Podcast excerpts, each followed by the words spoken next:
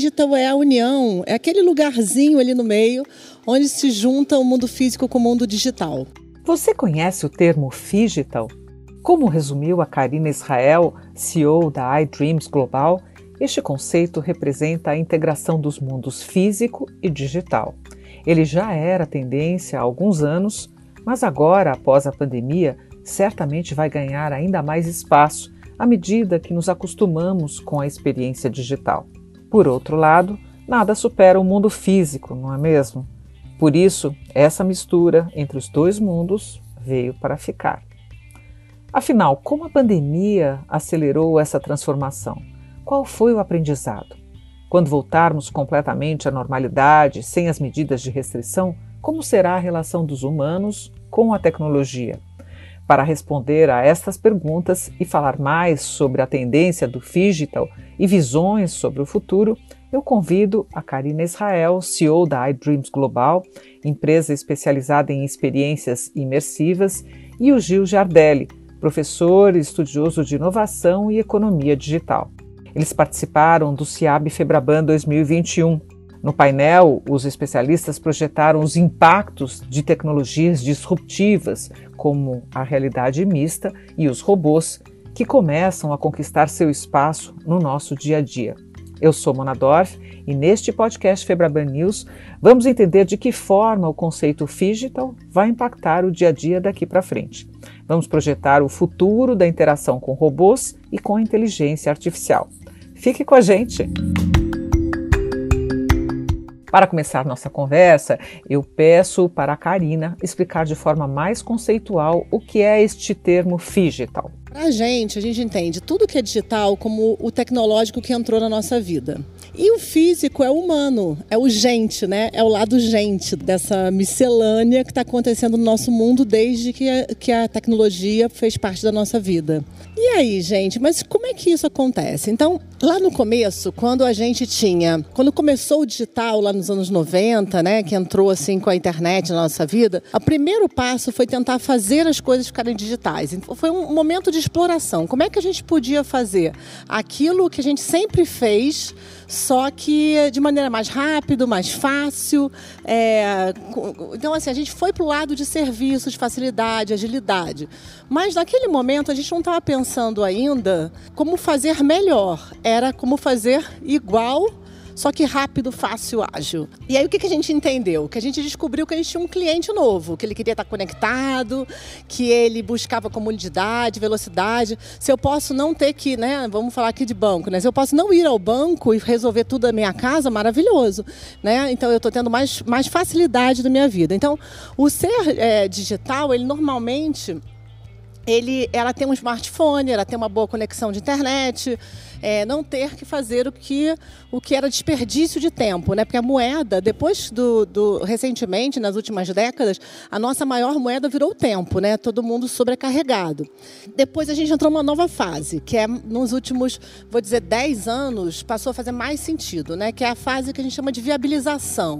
Ah, eu posso fazer melhor. E aí que a coisa mudou completamente, né? Aí tem uma, uma consultoria chamada Consumoteca que deu o termo smart para essa fase que eu adorei. Né? E aí o que, que é? Como é que eu faço um atendimento para esses novos canais? Como é que a pessoa tem um poder de escolha diferente? Ah, eu posso fazer produtos que não existiam nos outros meios, no físico, e vou fazer esse produto só no digital. Karina, é inegável que os serviços digitais foram fundamentais durante a pandemia. Eles trazem muita facilidade para nossas vidas, com tudo disponível à distância de um clique na palma da mão. Mas o que falta nestes dispositivos móveis e como despertamos para isso durante a pandemia? Falta aquele arrepio. Falta quando você vai para o show que você fica todo arrepiado. Quando você encontra. Agora com a pandemia a gente sentiu isso. Quando a gente é, é, não encontra as pessoas, quando a gente faz tudo via digital, é suficiente? Né? Então, estou questionando. Né? agora, então, nesse momento de um ano e meio de pandemia, o que, que a gente sentiu? Que o inferno foi não ter as outras pessoas por perto. Então, como é que isso casa com essa evolução toda do digital? É, aí a gente fala assim, ah, como é que foram os eventos no momento digital? O retorno era foi frio, não foi assim tão quente, não é a mesma coisa, é útil, é fácil, é simples, mas está faltando alguma coisa. E aí que a gente entra no digital, que é a terceira fase, que é o momento que eu posso escolher como o digital ele vai existir, vai coexistir na nossa vida. Então, na hora que a gente vai para o FIS, a gente está falando de relacionamento, de liberdade, de ampliar sentidos. E quem é o cliente digital? O que eles querem das empresas, Karina? É um cliente que não é leal à sua marca, ele não quer saber da marca, ele quer saber de recompensa. Ele está sempre querendo mais e mais e mais. Então, como é que você lida com esse cliente? Né? Ele está sempre tentando, testando opções, ele é um tester, né? Então, ele busca novos ganhos, ele quer. O relacionamento com ele o relacionamento via benefício. Então, Aqui é muito importante entender porque cada etapa dessa foi amadurecendo o mercado digital. E aí quem é o cliente digital? É aquele que escolhe como consumir. Então, assim, acho que o grande aprendizado desse momento é que não existe uma forma só de consumir. Existe é, um cliente que quer decidir quando, quer decidir como, é, onde ele vai fazer. E para cada momento da vida dele vai ter um, um, um espaço que faz mais sentido ah, esse tipo de abordagem eu vou fazer no mundo digital, mas esse outro tipo eu quero presencial. E é ele que vai decidir, não é a gente. Ele, esse consumidor ele passa a desejar um conjunto de experiências. Ele entende que ele não é virtual. Então, o, e entende que o digital é o máximo e que vai ajudar muito ele em tudo que ele precisa. Mas existe um equilíbrio. Ele quer vivenciar, ele quer conhecer, ele vai querer se envolver. Ele quer essa combinação. Né? Ele entende um, o digital como uma extensão do físico e o físico como uma extensão digital. As coisas já, não, já são inseparáveis nesse momento. Tá? Então é aqui que a gente está.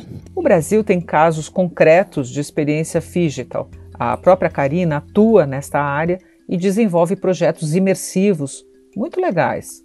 Mas a grande referência recente no uso de tecnologias emergentes é a China. Gil, você é um grande estudioso da economia digital e tecnologias em várias partes do mundo. Conta pra gente o que tem sido feito de mais avançado na China. O que eles estão fazendo de mais moderno para a gente se inspirar? Eu estou agora numa cadeira estudando a China e, como Napoleão Bonaparte disse em 1816, deixe a China dormir, porque quando ela acordar, o mundo vai tremer. E chegamos ao século asiático. Uma rua né, que tem mais de 700 lojas e o Physital lá já é uma realidade. Todos os dias, um show diferenciado, aonde parece que o trem vai passar na sua frente, aonde parece que tudo aquilo é uma relação, um centro aonde realmente o digital está encontrando você, está falando com você, mas mais do que a tecnologia, um grande centro agora de turismo e de compras. E não tem mais aquele conceito de colocar o óculos da realidade virtual, né, de você entender esse mundo que agora está à nossa frente. E para isso eu quero falar um pouquinho sobre a China, que vive um novo mundo da inovação, a inovação do enxame. E tudo que eles estão criando agora numa das, das áreas deles é da realidade aumentada, de uma realidade extremamente é, profunda. Isso vai mudar o conceito de negócios para nós. Uma startup já vale 3 bilhões de dólares, ela colocou NFT, tokens não fugíveis, blockchain e game e está fazendo uma mudança no mundo dos games. Está colocando physical em algo que não mudava fazia tempo. Então a Animoca faz esse conceito que é até complicado, eu sei, NFT, token não fungível, game, blockchain, mas né, o mundo físico também está na, nos conceitos de segurança. Goste ou não, cada vez mais as câmeras estão ficando quase 4K. Cada vez mais a gente vai ter o conceito cada dia. E aí, bem-vindos à era dos dados, a revolução industrial dos números. E qual seria um outro exemplo legal de experiência neste modelo digital? Hoje, o MBA mais procurado do mundo, dos líderes globais, não está numa universidade americana ou europeia. Está no programa Yunpei da Universidade de Pequim. E aqui está, acho que, o maior exemplo do que nós chamamos de Physical. Chamaram o pianista Lang Lang, que é considerado o Mozart da nossa época. Chamaram um Avatar, que é a senhorita Ivama Notoshi, essa Avatar bailarina, ela tem mais licença de uso de imagem do mundo, mais do que a rainha da Inglaterra e o Pelé. E eles, numa equipe transdisciplinar, usando a inteligência artificial, finalizaram a oitava sinfonia de Schubert. Que tipo de profissionais nós precisamos para criar um pianista de carne e osso, uma chuva digital e uma bailarina que é toda digital? Então são esse tipo de desafios. E por que eu falei do MBA? Porque nesse MBA se ensina engenharia, inteligência artificial e artes. Temos que ser mais humanos, porque senão não tem a emoção. Falamos muito das tecnologias de ponta. Claro, elas são vitais para o estilo de vida que a sociedade caminha, mas não podemos nos esquecer do lado humano, certo, Karina? Como balancear esse equilíbrio? Quanto mais o business for tecnológico, quanto mais você colocar inteligência artificial no teu banco, mais você vai ter que caprichar no âmbito humano.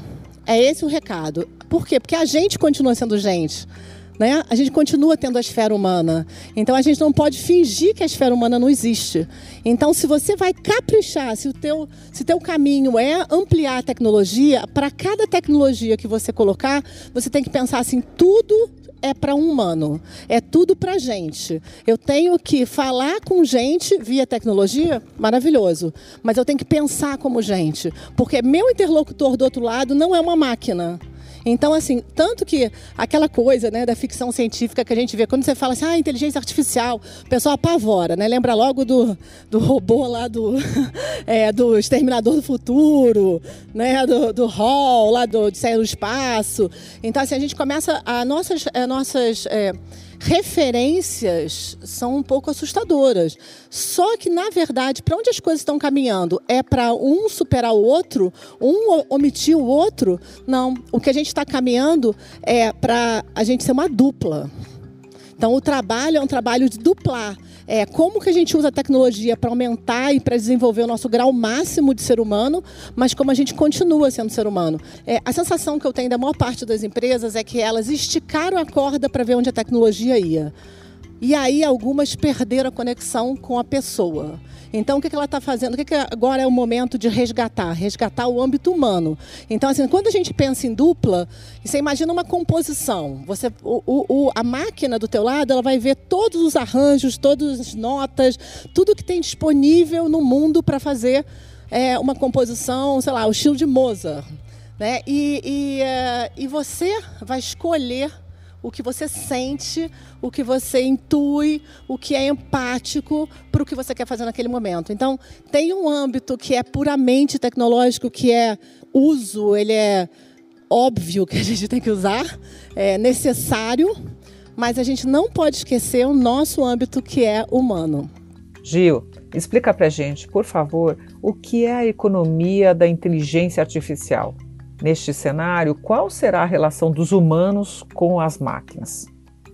Bem-vindos ao EA Economy, aonde temos um conceito que vai reduzir os custos em 50%, que sim os trabalhos repetitivos serão feitos por máquinas, que todo trabalho é nobre, mas a pergunta é: todo trabalho cabe no século 21? Será que não podemos colocar máquinas para fazer as limpezas dos sanitários, para recolher os nossos papéis higiênicos usados? E aí, quando nós fazemos essa intersecção de cada um emprego que se fecha, se cria em média quase três novos. E o EA Economy vai mudar tudo. Para vocês terem uma ideia, vários países estão calculando o seu PIB utilizando novas fórmulas econômicas. E aí vem a explosão da inteligência. A Embraer agora acabou de declarar que vendeu 50, 250 é, carros voadores. O que é a explosão da inteligência? Um estudioso do futuro, nos anos 60, disse: os anos entre 2030, 2020 e 2030, absolutamente tudo, tudo, tudo que foi imaginado pelo nos, nos filmes, em Jetsons, já está acontecendo. Está acontecendo nesse exato momento. Os robôs vão tirar os empregos. Isso não está acontecendo. De acordo com a Organização de Cooperação e Desenvolvimento Econômico, se você tiver essas habilidades que estão aí, pelo menos três delas, que há todas, somente duas são de tecnológicas, todas as outras são habilidades humanas, você vai estar numa vantagem competitiva muito grande. E aí vejam só, ética, resiliência, curiosidade. O que está levando esse mundo agora é a curiosidade. Gil, e o que representa o conceito de sociedade 5.0? Na última cúpula presencial do G20, em Osaka, em 2019, disseram: se é a sociedade da imaginação, do conhecimento científico, da ética e da superinteligência, não podemos chamar isso de a quinta revolução industrial. E estamos chamando isso da sociedade 5.0. aonde todos os países do G20 se assinaram protocolos e colocam a tecnologia não no centro, mas o ser humano. E essa sociedade fala assim: ou o mundo será de todos, ou não será absolutamente de ninguém. E quando eu falo todos, não é só dos seres humanos, de todos os terráqueos. Gil, mais uma para você. Olhando para o futuro, não tão distante, onde vamos chegar? Que impactos essa aceleração tecnológica vai trazer para a sociedade? Quais são os pontos de atenção? É, na verdade, a aldeia global, que foi sempre falada no início da internet, está acontecendo agora. Com essas tecnologias que eu mostrei, é, você vai poder fazer reuniões não usando um Zoom, mas usando né, uma, um conceito de inteligência artificial e hologramas. Isso vai fazer com que você tenha uma grande força de trabalho que, que, que com os tradutores simultâneos e com emoções, vai cada dia mais as fronteiras caírem. E no futuro eu acredito que é, ser brasileiro, ser italiano, ser americano não vai, não vai ser mais o conceito. Somos, é, ficou muito encurtou, as tecnologias encurtaram o mundo, né? deixaram o mundo mais encolhido. Só que qual é o desafio? É, você vai ter uma elite realmente que vai saber usar a tecnologia e uma outra que vai estar realmente com é, é um desafio para a sociedade, para essa nova sociedade. E aí o que veio é que seja trabalho, seja escola, espaço concreto e tempo cronometrado, acabou. Está acabando. Não existe né, uma, uma destruição total, destruição criativa. Mas isso é, vive uma nova. E aí, sobre serviços e produtos, todos os estudos indicam que quem estiver vendendo serviço e produto vai ter grande dificuldade.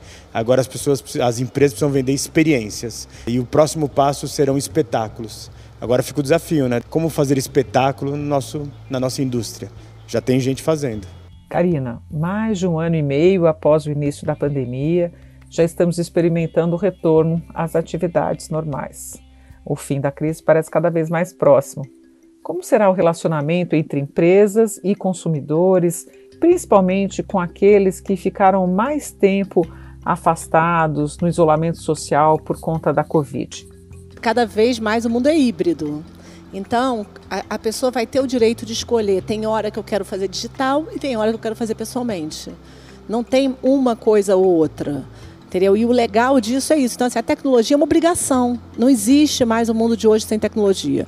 Mas também não pode ser só tecnológico. Então, o que a gente descobriu é que as pessoas têm o direito de comprar de várias maneiras. As pessoas têm o direito de brincar, de se divertir de várias maneiras. Não é só um. Porque se você só fizer de um jeito, fica chato. Se você fizer só de outro, ele não é prático.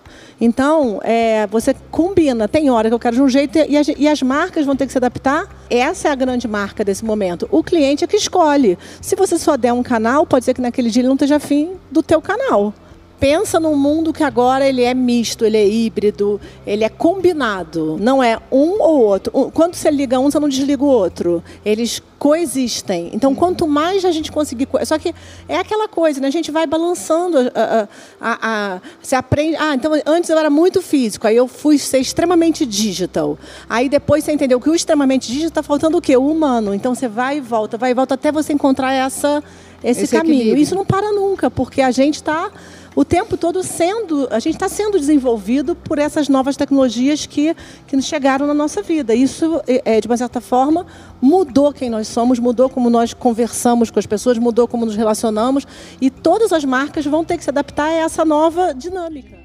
Karina, vamos encerrar nosso bate-papo falando do setor financeiro especificamente. Qual a expectativa para as experiências digital nesse mercado? Podemos ter novos conceitos de agência bancária, por exemplo? O que já existe de novidade nas empresas brasileiras? O que os clientes estão fazendo, muita gente está é, vai assumir o home office. Só que como é que você vai encantar alguns tipos de negócio que não são é, não são só tecnologia, né? Que é olho no olho, que é emoção. Então, assim, a gente tem tido muita demanda de refazer sede, né? Então, porque a visão do, dos clientes está sendo assim, na, na hora que voltar, a exigência das pessoas é muito maior. Ela não vai sair de casa para qualquer coisa. Ela, se ela vai sair de casa, ela tem que ser proporcionada um momento agradável, experiência, uma vivência, tem que valer a pena. Senão você não vai sair de casa. Então, nisso estão tá, tá acontecendo showrooms. A gente abriu essa semana um showroom para Cisco de cybersecurity, lá na, na, Distrito. Então, não é nem no prédio deles, eles estão trabalhando em co fazendo em coworking. E aí você entende tudo de cybersecurity, você entende qual a lógica disso tudo, o que está acontecendo no mundo. Então, a gente está fazendo sede de empresas, é, também como é que eu recebo meu cliente, como é que eu dialogo com ele, como é que eu converso na língua dele. Então, essa é uma super tendência. Digital, ele é um circuito, né? Ele, ele não é uma, uma solução avulsa. Isso não é suficiente. Ele é, uma, ele é um caminho de conquista. Né? Então ele vai te conduzindo pelo espaço e vai a cada momento te dando alguma coisa. Então não necessariamente é touch. Às vezes o touch até te afasta. O touch é legal para coisas práticas, mas ele é muito é, de te impressionar, de chamar a atenção, de envolver. Então usa muito realidade aumentada, sensores, cria situações de proximidade, de envolvimento. É essa a lógica essa principal lógica. de hoje em dia. Obrigada, Karina e Gil, pela conversa e pelas excelentes visões sobre o futuro da relação humanos e tecnologia. Este painel do SEAB teve também uma participação especial, a do robô humanoide Pepper. Ao final da apresentação, ela fez sua entrada com uma dança muito animada. Será que isso já é parte do futuro que comentamos hoje aqui? Devemos nos acostumar a interagir com robôs? A íntegra desse painel, mediado pela jornalista Denise Perotti, está disponível no canal da Febraban no YouTube e na plataforma Numes. Agradeço sua companhia em mais esta edição do podcast Febraban News, com novidades e tendências que fazem parte do seu dia a dia. Até a próxima!